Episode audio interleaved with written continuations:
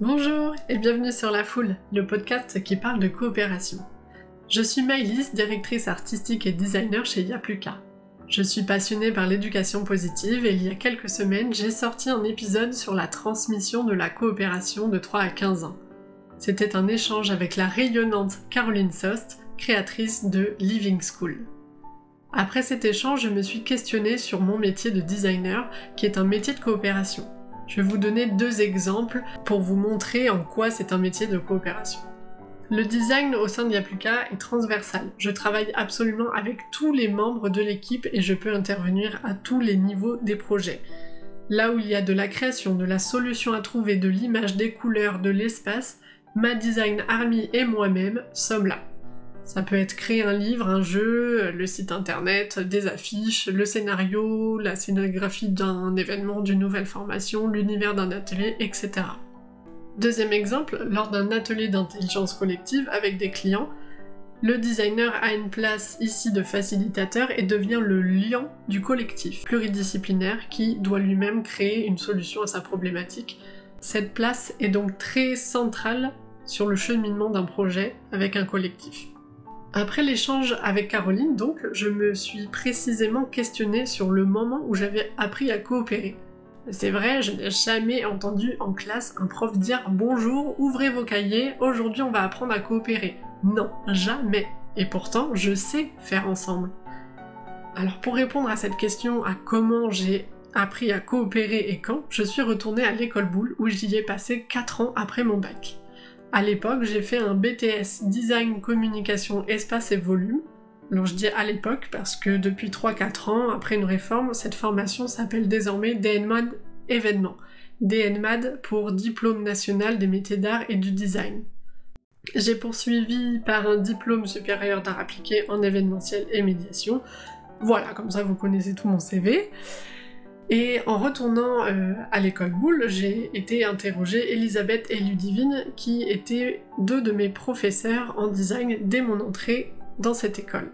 De connaître les coulisses d'une équipe enseignante dans une si grande école, ce fut très enrichissant et je sais désormais pourquoi et comment travailler en équipe me paraît une évidence aujourd'hui et inévitable pour les années futures. Je vous souhaite une bonne écoute. Bonjour toutes les deux. Bonjour Maëlys. Bonjour Maïs. Merci d'avoir accepté mon invitation euh, pour parler de la transmission de la coopération. Avant de vous poser mes petites questions, est-ce que vous pouvez vous présenter qui vous êtes, votre boulot, vos passions, l'établissement dans lequel vous exercez votre métier? Je m'appelle Elisabeth, je suis professeure de design à l'école Boulle avec Ludivine euh, depuis euh, 10 ans maintenant. Qu'est-ce que j'aime Dessiner, peindre, euh, j'aime la musique, alors j'aime en écouter puis j'aime en faire. Globalement, j'aime euh, observer ce qui m'entoure, euh, décortiquer un peu voilà, le réel, on va dire ça comme ça. Et moi donc c'est Ludivine, elle m'a déjà introduite. je suis enseignante aussi en design événement à l'école Boulle. alors moi ça fait 16 ans que je suis là. Ça commence à faire un petit peu de temps. J'ai vu pas mal de choses dans cette école, donc je suis assez chanceuse. Euh, moi, j'aime bien manger. Euh, j'aime bien faire à manger. Euh, en tout cas, j'aime faire des choses. Ça, c'est une certitude. et la dimension concrète des choses m'intéresse particulièrement. Et après, on se connaît quand même depuis 25 ans. 25 ans. Oui, 25 ans. Parce qu'on était ensemble étudiantes.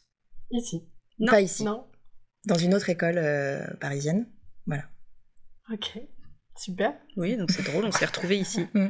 Par hasard euh, Ah oui, complètement par hasard. Par hasard. Ah, c'est excellent. Moi, je savais pas. J'apprends des choses euh, huit ans après.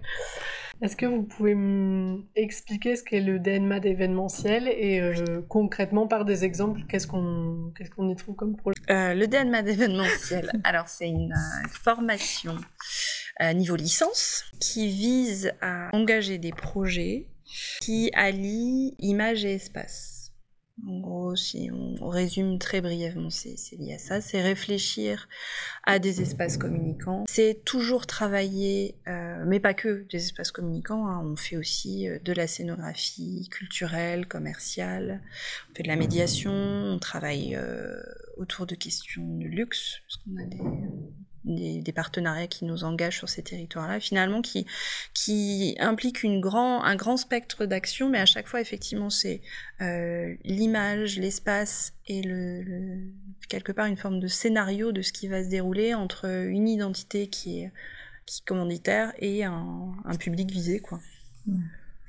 Oui, c'est de la communication au service d'une entité existante qui peut être commercial, qui peut être culturel, qui peut euh, voilà, prendre toute, euh, toute forme.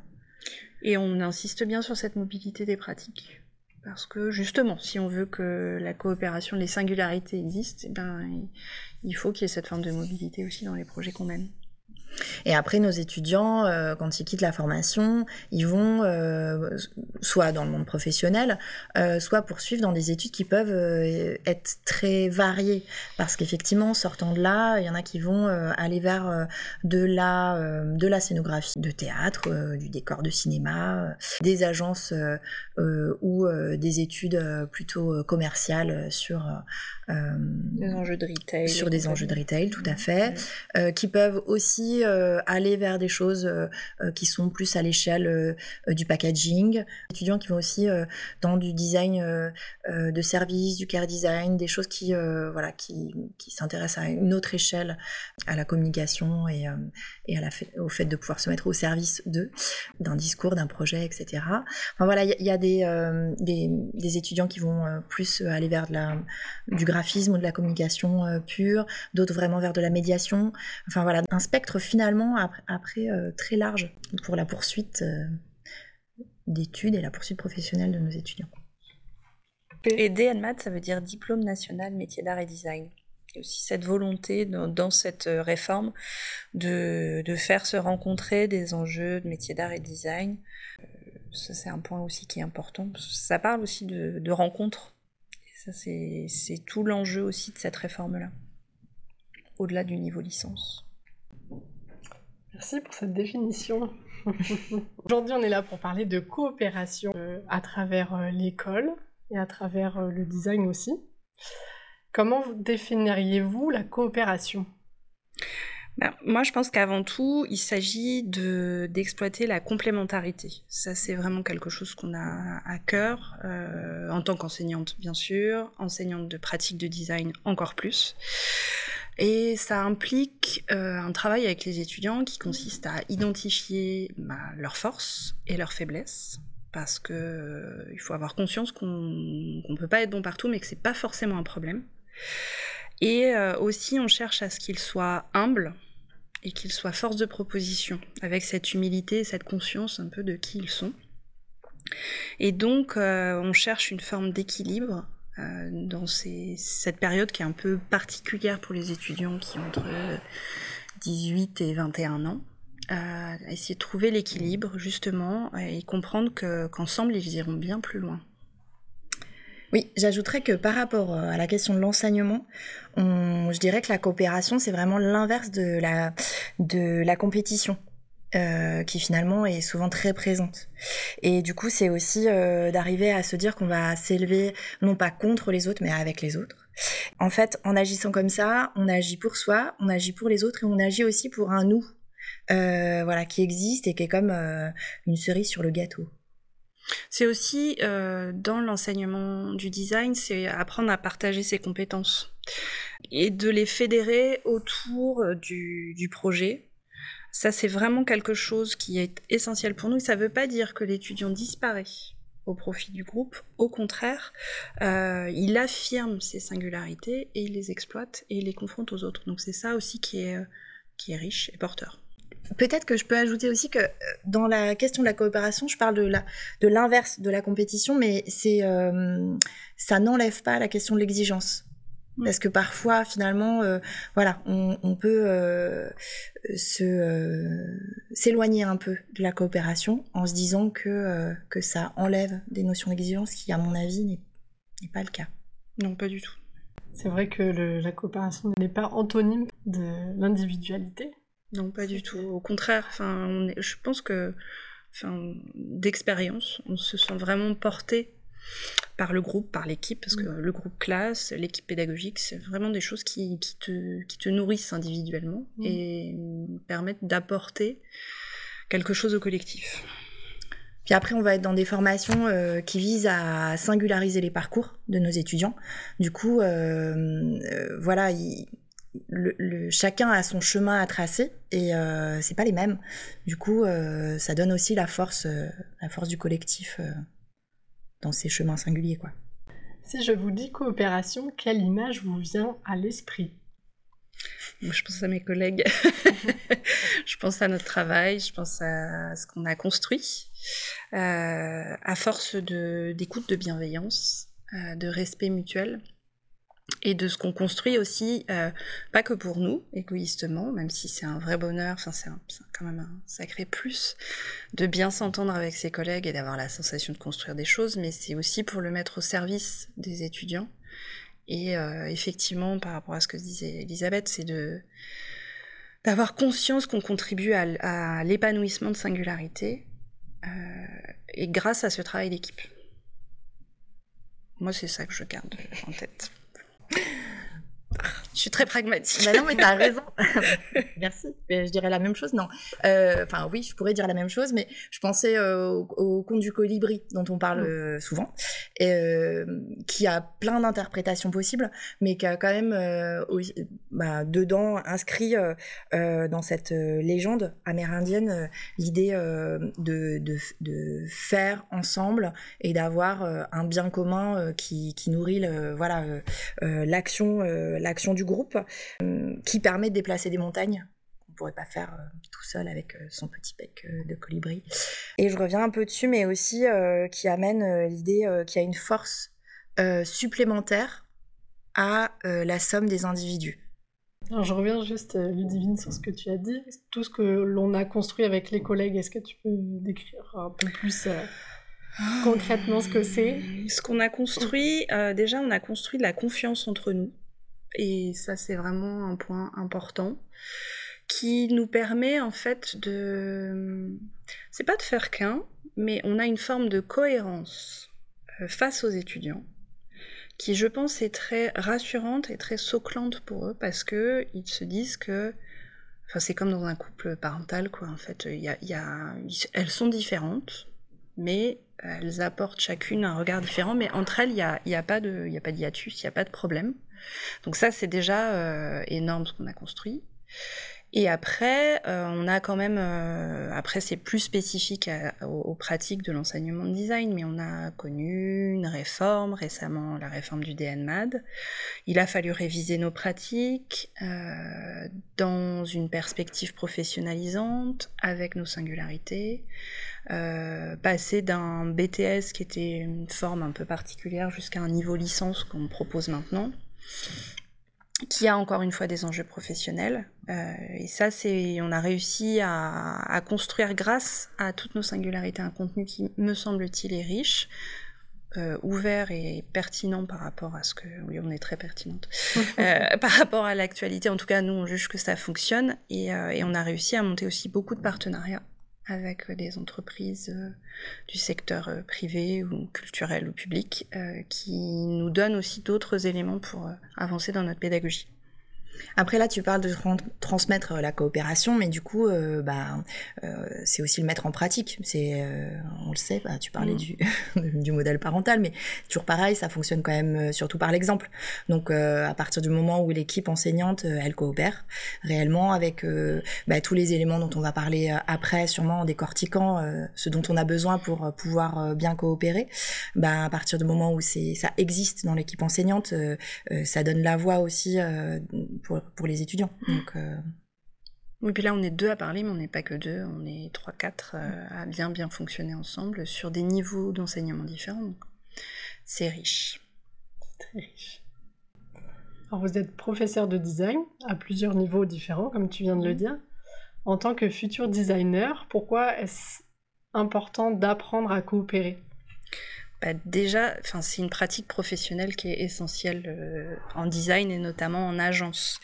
Euh, pour plein de raisons, parce que à la fois on n'est pas, enfin, le designer il travaille toujours pour un client, il répond à des besoins, ceux du client, mais aussi ceux de, de, la cible, de consommateurs, de spectateurs, euh, peu importe le, finalement le secteur sur lequel on se place, mais à chaque fois, on travaille pour quelqu'un. Donc déjà, euh, à la base, on est obligé de coopérer. Euh, idéalement, on n'a pas forcément envie de faire un projet de promotion d'un camembert ou de je ne sais quoi, mais à un moment, il faut bien vivre et il faut aussi accepter que bah, le client a des attentes qui, on doit répondre. Donc ça, c'est déjà une première chose. Donc ça implique vraiment de coopérer, d'être à l'écoute des besoins des uns et des autres, euh, d'être en phase aussi avec la société dans laquelle on vit et d'être euh, raccord.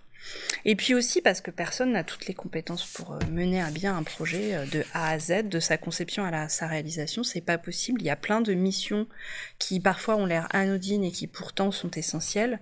Quelqu'un de très structuré va être essentiel pour un moment euh, face à quelqu'un de très créatif, bah, remettre de l'ordre dans les idées, euh, gérer le planning, euh, sourcer de la documentation. A contrario, la personne qui va plutôt être très, enfin l'image du créatif qu'on peut se faire, parce que ça c'est un autre sujet. C'est aussi quelqu'un qui est force de proposition. Et ça, c'est super et qui va s'exprimer par plein de moyens différents. Donc ça, c'est déjà essentiel dans la pratique du design et même un designer indépendant. Euh, qu'on pourrait associer à une forme d'auteur. Euh, ben, il a forcément, enfin, il peut pas faire les choses seul, c'est impossible. Il va travailler avec un artisan, il va se confronter à des enjeux de matière, euh, des process technologiques ou autres, mais il peut pas faire tout tout seul. Et en plus, nous en design événementiel, alors là pour le coup, c'est vraiment, on peut pas passer à côté. C'est même le point de départ de tous les projets, c'est qu'on travaille pour et avec quelqu'un en vue de s'adresser à un public donné. Donc la coopération, euh, c'est vraiment pour nous des, un des socles essentiels de notre pédagogie. J'ajouterai deux points sur cette question-là aussi.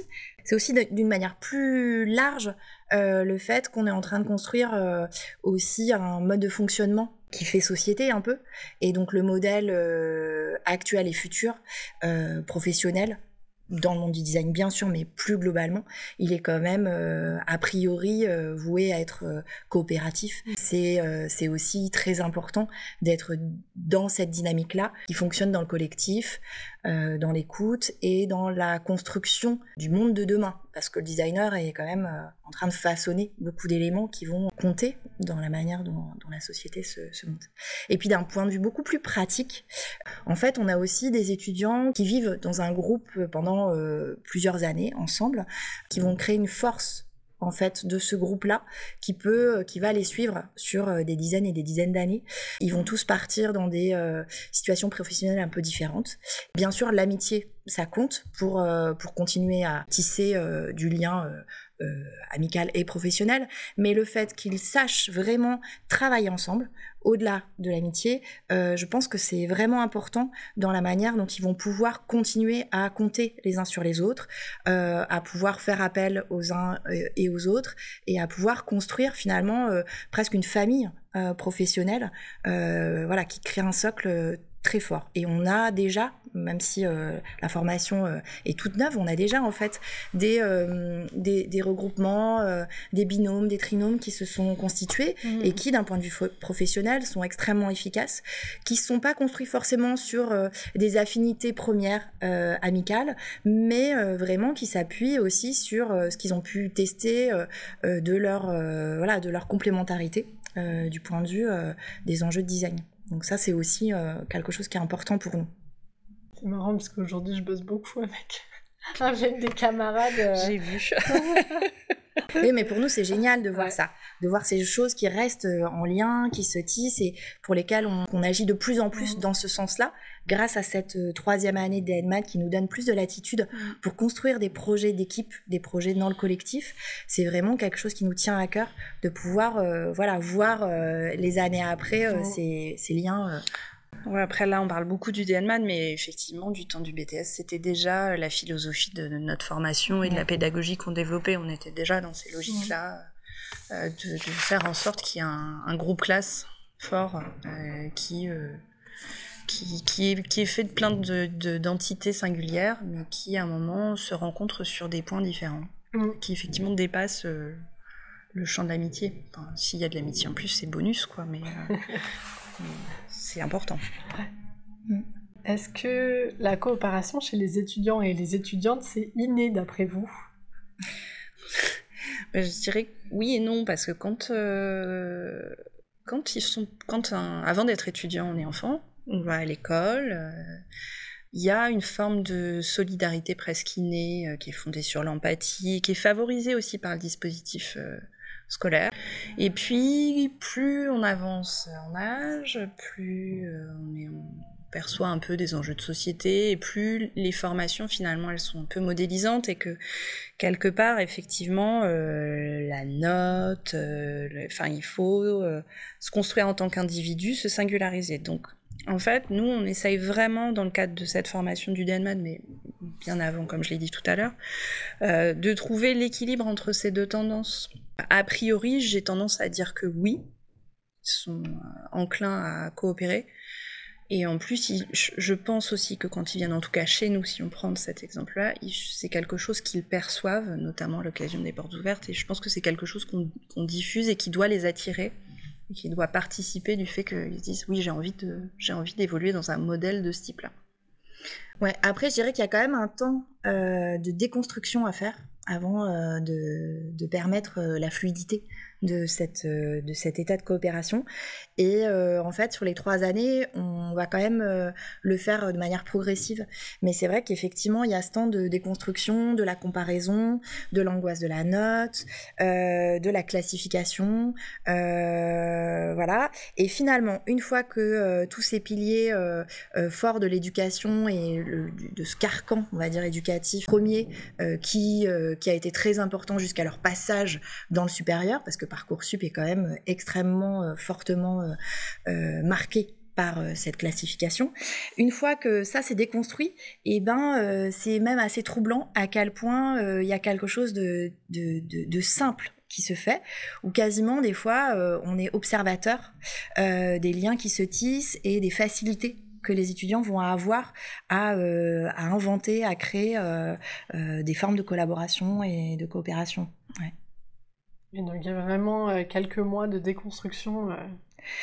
Euh, oui, je dirais que on met, oui, oui. Bah, après, en fonction des groupes, c'est plus ou moins rapide. Il y a effectivement bah, les temps avant l'arrivée dans la formation qui peuvent compter parce que quand on est bien renseigné, quand il y a eu des temps de portes ouvertes, quand il y a eu, voilà, des temps d'échange avec d'autres étudiants, les, les jeunes qui, qui arrivent savent finalement déjà dans quel univers euh, y mettre les pieds. Mais c'est vrai qu'avec les années Covid, avec euh, les difficultés euh, finalement relationnelles, ben, parfois on, a mis un peu plus de temps pour arriver à, à, à partager en fait cette vision-là de la formation. Euh, et après, euh, bah, il y a des, des, outils qui peuvent se mettre en place euh, progressivement. Mais, mais là, en l'occurrence, quand on arrive après en dernière année, en troisième année de formation, en niveau licence, et que on leur propose vraiment des projets où la coopération est extrêmement importante dans le groupe complet, bah, on se rend compte que oui, que c'est c'est relativement fluide et simple et ils inventent eux-mêmes des choses. Oui, complètement. Après les années Covid, euh, elles sont à double tranchant parce que si on regarde les exemples qu'on a là d'étudiants, en fait, on se rend compte qu'une fois qu'ils ont dépassé effectivement ce petit temps d'appréhension, ils comprennent bien que c'est quand même mieux d'être ensemble, quoi. Ils ont, subi mmh. un truc bizarre, on a tous subi un truc un peu bizarre, où effectivement euh, on s'est retrouvé seul. Donc peut-être que ça a réaffirmé euh, une forme d'individualité, mais en même temps, quand ils se retrouvent après dans la, classe, ils se rendent compte que c'est quand même euh, plus propice à un épanouissement personnel finalement d'être avec les mmh. autres. Ça me donne envie de refaire euh, études. reviens, reviens. Mais justement, pendant le recrutement, on parlait euh, des portes ouvertes, etc. Est-ce que vous choisissez des étudiants et étudiantes pour faire groupe? Oui, alors, très très grand oui.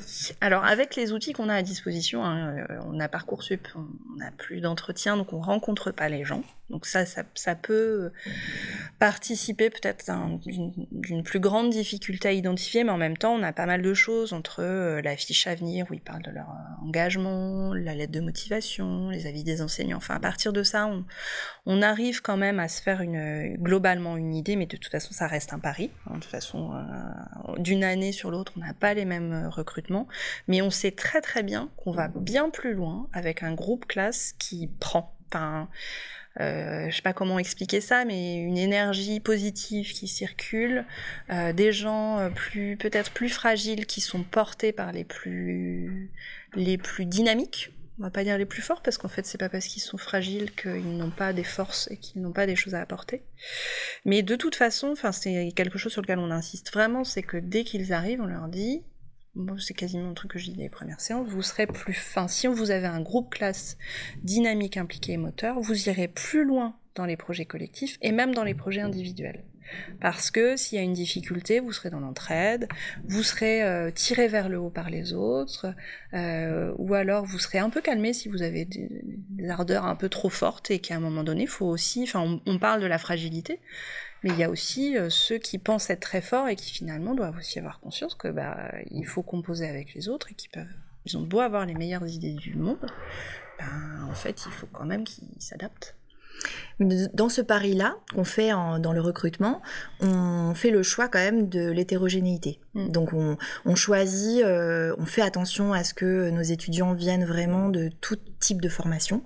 Euh, voilà, on, depuis bien avant le DNMAD hein, en BTS, on essaie de recruter euh, des jeunes qui viennent de bac professionnel, des jeunes qui viennent de bac technologique, de bac généraux, enfin voilà, de manière très large, qui ont des appétences, des goûts, des activités extérieures très différentes, et puis qui viennent aussi euh, des quatre coins de la France. Euh, voire euh, de l'étranger. Enfin, c'est quelque chose effectivement qui, comme élément un peu factuel qu'on a, est important pour nous, pour essayer, en tout cas, voilà, d'avoir des rencontres les plus les plus riches possibles de jeunes qui qui viennent d'horizons différents. Est-ce qu'il y a une taille de groupe idéale pour coopérer? Bah, ça dépend à quel niveau de la coopération se place. Enfin, c'est un groupe classe, par exemple, 15, c'est idéal parce qu'on a à la fois possibilité de gérer un groupe important, mais on peut avoir un rapport plus individuel et, dans ce cas, bah, c'est plus facile de coopérer aussi. On parle de la coopération entre les étudiants, mais aussi de la coopération euh, prof-étudiant. Euh, c'est pas unilatéral cette affaire en fait. Donc euh, c'est bien plus simple, en tout cas dans ce cadre du groupe classe, euh, d'avoir un effectif à 15 et c'est ce qu'on a maintenant. Donc ça c'est vraiment bien. Et après, en fonction des nécessités des projets, moi je dirais 2 à 5 max. Euh, pourquoi? Parce qu'il faut que, faut pouvoir s'entendre au sens euh, premier du terme. c'est que chacun ait de l'espace pour pouvoir échanger et, aussi euh, s'ils sont trop nombreux, ça peut, ça peut être clivant, ou alors il faut vraiment se répartir le, les tâches de manière un peu claire, ce qu'ils ont tendance à faire intelligemment quand ils sont sur, le, sur leur projet de troisième année. Euh, quand ils ont un projet collectif, c'est plutôt ce qu'ils ont tendance à faire. Oui, c'est ça. On fait en première, deuxième année des projets effectivement avec des petits groupes euh, d'étudiants et, puis avec des temps de coopération qui sont même euh, dans des projets plus individuels, euh, voilà, des temps de partage, des temps collectifs. Mais effectivement, on a mis en place sur la troisième année tous les ans des projets à 15, parfois liés à une demande très spécifique. On a fait deux ans des projets autogérés. Donc un partenaire, un groupe classe et puis bah, la nécessité pour eux de s'organiser euh, complètement de A à Z, avec euh, l'enseignant qui se met un peu en retrait, en observateur, en conseil, euh, voilà, en, personne ressource, pour essayer de, les laisser faire. Et pour ça, c'est vrai que le format 15, 12, 15, c'est un bon format qui oblige à se répartir les tâches, à retravailler par groupe, à voilà, à fonctionner aussi euh, pour, euh, pour les décisions euh, de, manière, de manière commune.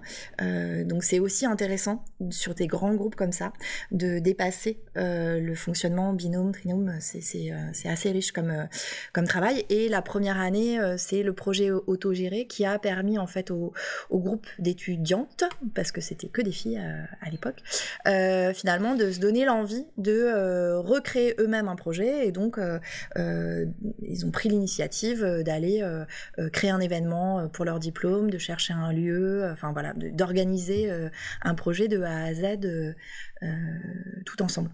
C'est génial. Mm. Et ça, c'était la première année, du C'était la première année. Mais là, cette année, ils sont en train de, de réengager un travail un peu différent, mais collectif aussi, mm. qu'ils mènent de manière autonome en, en échangeant avec nous, bien sûr, mais... Euh, Ça fait partie à la fois de, des textes officiels, de euh, favoriser en fait euh, l'émergence de projets des étudiants, mais effectivement, c'est bah, en fonction des années, des besoins, etc. C'est assez génial de voir le groupe lui-même investir cette question-là. Oui, c'est ça, parce que c'est pas nous qui leur disons, c'est dans les textes, il faut le faire. Enfin, je pense qu'au bout de... Enfin, c'est la troisième année, après deux ans passés à travailler comme ça, ça s'impose pour eux comme une évidence d'envisager pour clôturer leur formation, ce temps collectif où euh, et, vraiment pour le coup euh, tout le monde participe, tout le monde joue le jeu. Euh, c'est une, belle énergie de groupe qui mm. porte un projet sans incitation spécifique. Et ça, c'est pour nous, c'est gagné. Quels sont vos piliers pour favoriser la coopération au sein d'une classe? Comment vous accompagnez les étudiants à coopérer en termes d'espace, de temps, de projets, d'outils concrètement parlant Alors, plusieurs, euh, plusieurs euh, types de questions peut-être dans, dans, ta question. Qu'est-ce qui va euh, permettre la coopération, enfin les piliers, on va dire, entre eux, ça va être de, de pouvoir gérer de l'entraide, de la mutualisation, voilà, le fait d'avoir valorisé chaque singularité, comme on l'a expliqué tout à l'heure, euh, voilà, parler effectivement des, points forts de chacun, etc. Et puis après, dans ce que nous, on peut mettre en place, alors on met en place ces outils-là euh, de manière progressive, il y a des, euh, des questions, je vais dire, plus assez générales de formes de structure pédagogique où on valorise euh, pas forcément euh, de notre côté l'horizontalité parce qu'on est enseignant, mais disons qu'on se, démarque un peu de la verticalité pure, je dirais, pour aller un peu vers de l'oblique. donc les choses ne circulent pas forcément que de nous vers eux, mais et ça dès le début de la formation, dès la première année, de, favoriser et le, partage d'informations, de savoir euh, euh, entre pairs, et euh, la position du, de l'enseignant un peu différemment. Oui, parce que clairement, on apprend d'eux, en fait. Hein. et ça aussi, je pense que ça, établit une relation de confiance dans, les piliers. Je pense qu'il y a la connaissance de soi, bien sûr, identifier ses singularités, ce qu'on a dit, mais euh, la confiance, c'est un point extrêmement important. Et en fait, quand on leur dit qu'on ne sait pas, euh, c'est rassurant.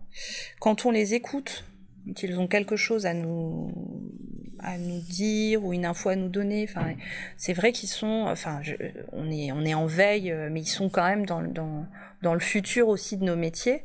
Et, on fait en sorte aussi de parfois de se placer dans une posture d'apprenant pour éviter ce truc effectivement très vertical de euh, apprenant sachant. Euh, parce qu'on sait des choses, c'est sûr, mais on sait pas tout. Et on sait qu'on ne sait pas tout. Et ça, c'est important, je pense, de le dire, parce que ça force à une forme d'humilité, euh, qui, à mon avis, est essentielle, euh, de la part de l'enseignant. Et aussi, ça montre euh, que quelque part, enfin, l'humilité, c'est aussi le fondement du recul critique. Et, quand on a du recul critique, on a moins de difficultés à travailler ensemble parce que on a conscience que effectivement, bah oui, peut-être ça c'est pas tout à fait juste, ou je pourrais le voir autrement, et euh, je ne détiens pas la vérité absolue. Donc déjà, effectivement, en tant qu'enseignant, de, de, se placer comme ça, ça favorise Enfin, c'est pas, c'est pas par l'exemple, mais mais il y a quand même euh, des transferts qui sont. Par exemple, euh, on, travaille beaucoup avec des outils partagés, euh, alors numériques, ou même dans l'espace classe, je sais pas, des partages d'informations culturelles, des partages de spectacles, de choses comme ça.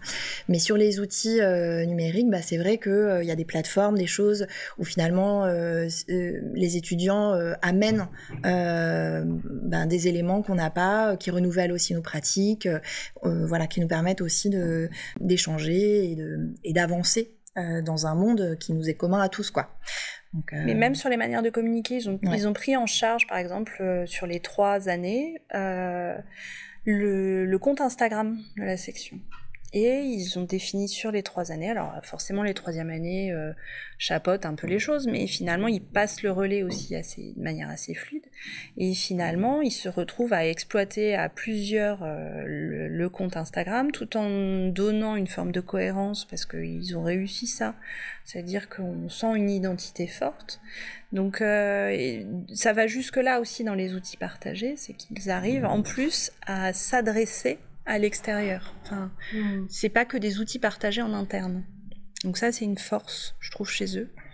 Et puis, si on revient au dispositif, bah, le dispositif classe aussi, c'est un, c'est un basique, en fait, quand on apprend à être enseignant. C'est, on n'est pas forcément dans une, position frontale, euh, on change la, la, classe, la physionomie de la classe régulièrement. N'hésite pas non plus à faire du hors les murs. Euh, on a fait des voyages. Euh, on a fait pas mal de choses, des voyages qui sont des voyages d'études, pas que des voyages euh, d'agrément. Hein. Enfin, même on n'a jamais fait de voyage d'agrément en fait, en vrai.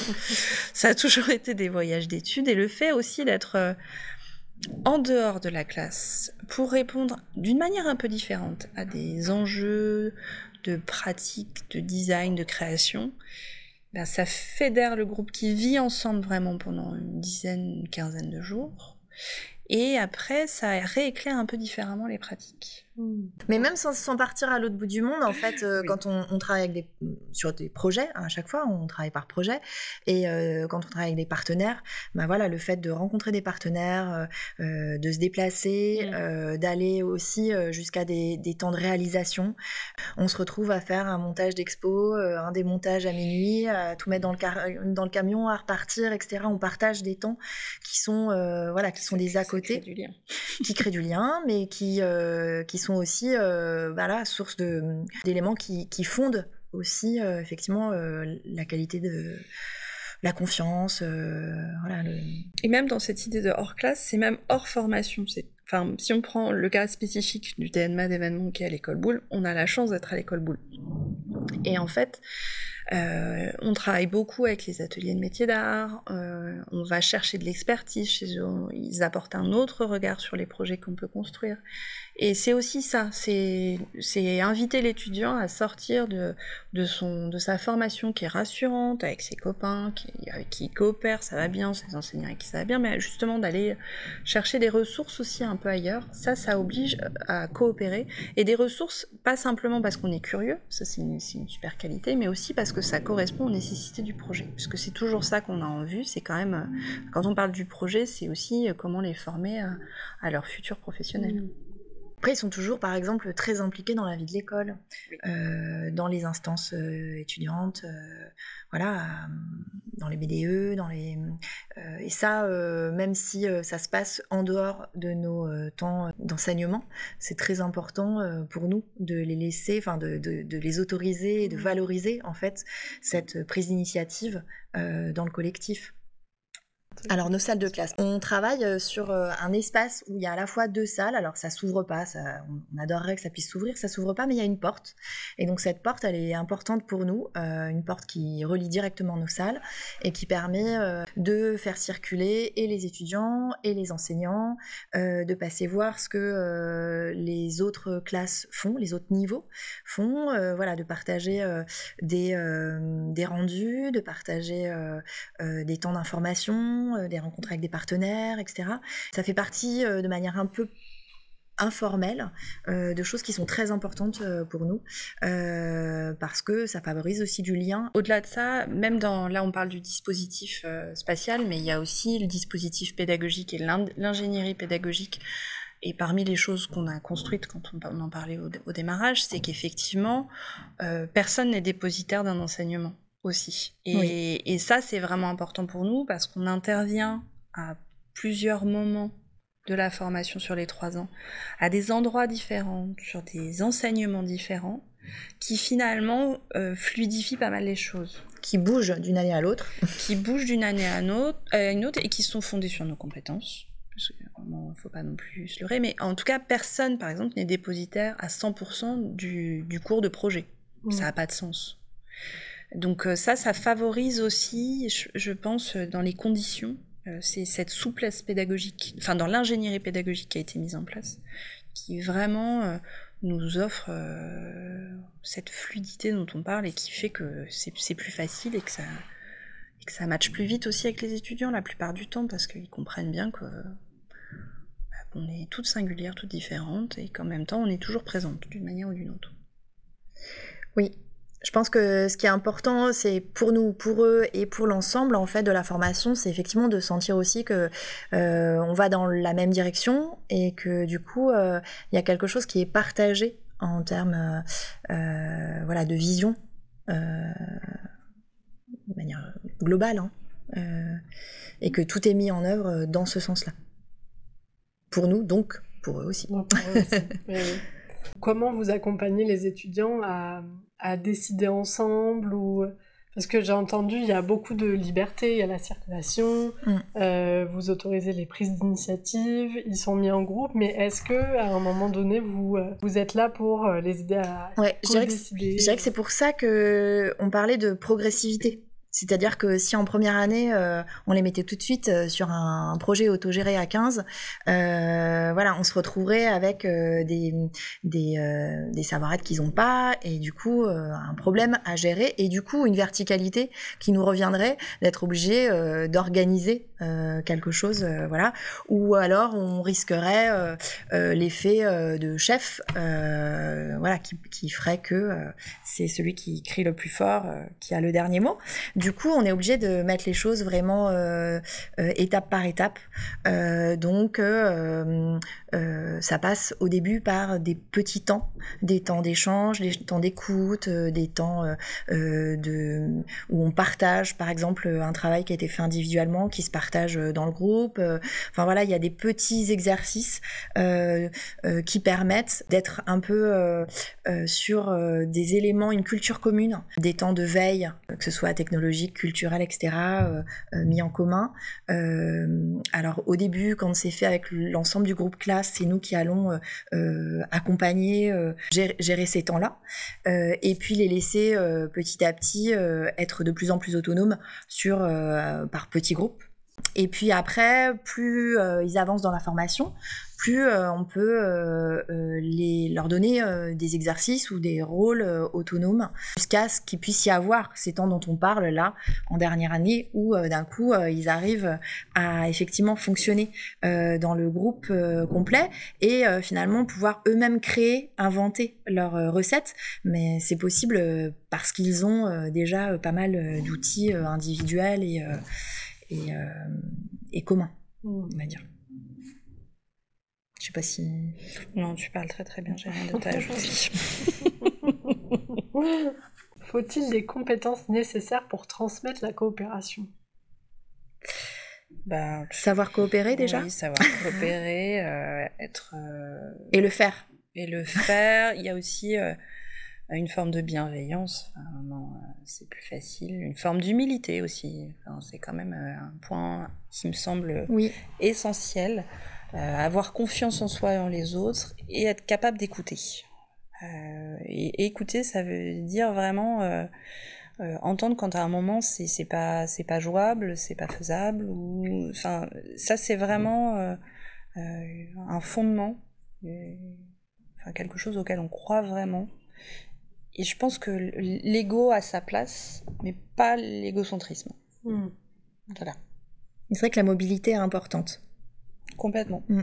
Puis avoir un certain sens du collectif quand même. C'est ce qu'on disait tout à l'heure, c'est on travaille en équipe pédagogique. Ça implique euh, qu'on ferait pas forcément les mêmes choses de la même manière, mais qu'on sait aussi, enfin on a conscience que Eh ben, notre collègue va apporter des choses à, à certains étudiants et nous d'autres, et inversement, et qu'en fait, ça va permettre aussi aux étudiants de, euh, dans ce collectif d'enseignants, si on parle à cette échelle-là, de se dire, je vais plutôt aller m'adresser à ce moment-là à telle personne parce que j'ai besoin de ça, ou euh, où je vais euh, je, je, vais totalement changer, je vais aller voir une autre et ça va et ça va me permettre de me positionner.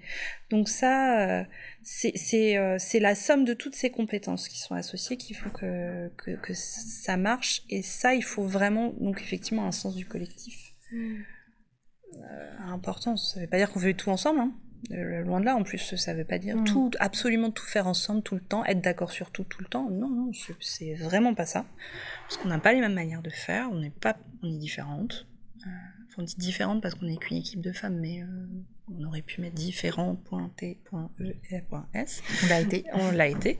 mais voilà, c'est ça aussi qui est, qui est super qui fait qu'au final, on arrive à, c'est pas faire consensus, mais on a une forme d'équilibre qui, qui fait qu'on se respecte mutuellement. Ça, ils apprennent aussi euh, parce que tout étudiant ou élève, euh, euh, au début, se dit vous n'avez pas dit exactement la même chose l'une puis l'autre, mmh. donc vous n'êtes pas d'accord. Et il y a quand même une recherche à un moment de vérification que l'équipe ne se tire pas dans les pattes. Mmh. Et donc ça, ça fait partie des choses qui maintenant sont complètement intégrées, mais qui sont, à mon avis, très importantes. C'est cette manière qu'on a, en fait, de donner la confiance à l'autre, quel que soit ce qui a été dit, fait, et euh, parfois euh, dans la contradiction parce qu'on peut avoir euh, des pensées voilà qui sont mm. pas les mêmes et qui mm. n'empêchent pas qu'on ne soit pas d'accord. et donc mm. ça c'est vrai que c'est quelque chose qui fait que même quand l'autre n'est pas là, ce qui est souvent le cas parce qu'on est seul avec notre groupe et qu'on est rarement en fait en co-animation, on fonctionne souvent voilà seul avec le, le groupe d'étudiants. Eh bien l'autre, les autres sont toujours présents par la confiance qui est accordée quoi. Oui, et il y a aussi un autre point qui est important, c'est une forme euh, d'intuition qui est fondée sur euh, bah, en fait l'observation de ce qui se passe dans la classe, de ce qui se passe dans le groupe et de savoir. Euh, tu parlais de mobilité tout à l'heure, mais savoir être mobile aussi par rapport à ça. Donc il faut être attentif, observer, être intuitif et, ajuster les choses en fonction des, des nécessités de la situation, quoi. Et c'est ça, c'est ça me semble aussi être un point important pour euh, transmettre la coopération, même si on n'est pas détentrice du savoir coopératif absolument. Mais... Bah oui, oui, non, mais c'est super important parce qu'effectivement, dans la coopération, il y a le fait qu'on ne sait pas ce qui va émerger du groupe et du coup, euh, même si euh, on a prévu, balisé certaines possibilités, ben faut quand même pouvoir être réactif et agir au, au, bon moment, voilà, vers la bonne direction mmh. pour aider à avancer euh, avec un, un, navire euh, qui soit quand même euh, à peu près bien positionné par rapport au vent. J'ai une dernière question pour vous. Quelles sont vos recherches, lectures, podcasts, documentaires qui peuvent, qui peuvent nous inspirer sur cette thématique de la coopération? Alors moi, il y, en a, enfin je pense que je vais parler vraiment principalement de celui-là, c'est un livre de Claire Marin qui s'appelle Être à sa place, qui est un super euh, ouvrage qui, euh, qui dépasse euh, le champ professionnel, mais qui interroge la place qu'on pense avoir, la place qu'on peut, à laquelle on peut prétendre, à la fois dans un contexte familial, personnel, professionnel, et comment finalement euh, ça peut être euh, rassurant d'identifier nos besoins et donc d'identifier qui on est. Voilà. Euh, alors sans qu'il y ait un titre particulier, je dirais que par rapport à tout ce qu'on a évoqué, euh, je m'intéresse aussi aux questions euh, des neurosciences dans, la pédagogie parce qu'on a beaucoup parlé euh, de bienveillance, d'écoute, etc. Et euh, finalement, toutes les recherches récentes sur les neurosciences appuient beaucoup aussi le cadre dans lequel l'apprentissage peut être euh, le bon, bénéfique. Et donc cette notion de coopération, elle est euh, extrêmement liée aussi euh, voilà, à la sérénité du cadre dans lequel on, apprend quand on est étudiant. Donc c'est voilà, il y a beaucoup de choses qui, qui moi me m'intéressent et m'inspirent dans ce dans ce rayon-là. Après, d'un point de vue plus spécifique à nos domaines, il y a quand même beaucoup de choses dans le design qui sont aussi liées à la question du du, collectif. Alors euh, là, il y a le dernier numéro, enfin dernier, ça fait déjà six mois qu'il est sorti, mais de, des sciences du design qui, s'intitule Enseigner le design, euh, que je trouve assez passionnant, avec plein, voilà, plein d'articles euh, qui questionnent aussi bah, cette pédagogie particulière, cette didactique du design qui est quand même depuis toujours associée à la notion de projet, donc à la notion de collectif, etc. donc je dirais ça c'est intéressant. Je pense aussi euh, à une édition de la Cité du Design qui s'appelle Quand le design devient collectif. Euh, voilà, que je trouve euh, également intéressante. Et puis plus globalement sur les évolutions de, de comment dire, des questions pédagogiques. je pense à Edgar Morin, Enseigner à vivre, manifeste euh, pour changer l'éducation, euh, qui malgré tout euh, pose des, grandes questions qui, voilà, qui, bah, qui sont aussi liées peut-être aux choses qu'on a pu échanger sur une vision à, un peu à long terme, on va dire, de, des questions d'éducation. Bon, il y en a sûrement plein d'autres, hein, mais c'est déjà une sélection. C'est déjà une bonne sélection qui donne envie d'être découverte. À moi, ce qui me donne envie euh, de revenir, c'est de voir ces tables en îlot avec euh, plein de maquettes, d'expérimentations plastique, des photos partout là. C'est vrai que ça donne envie de, bah, de faire de nouveaux projets avec, euh, avec des camarades. ça donne très envie. Bah, merci beaucoup de, merci de votre temps, d'avoir échangé sur ce sujet passionnant qu'est la coopération, une compétence indissociable du, des designers finalement. Complètement. Ben merci beaucoup hein, pour ton, ton invitation. C'était un plaisir et de le faire à deux, c'était drôle aussi. Ben oui. Une autre manière de d'engager nos pratiques et de réfléchir sur nos pratiques surtout. Mm. Et puis vous avez bossé. Hein Qu'est-ce que tu crois? Merci beaucoup. Merci à toi.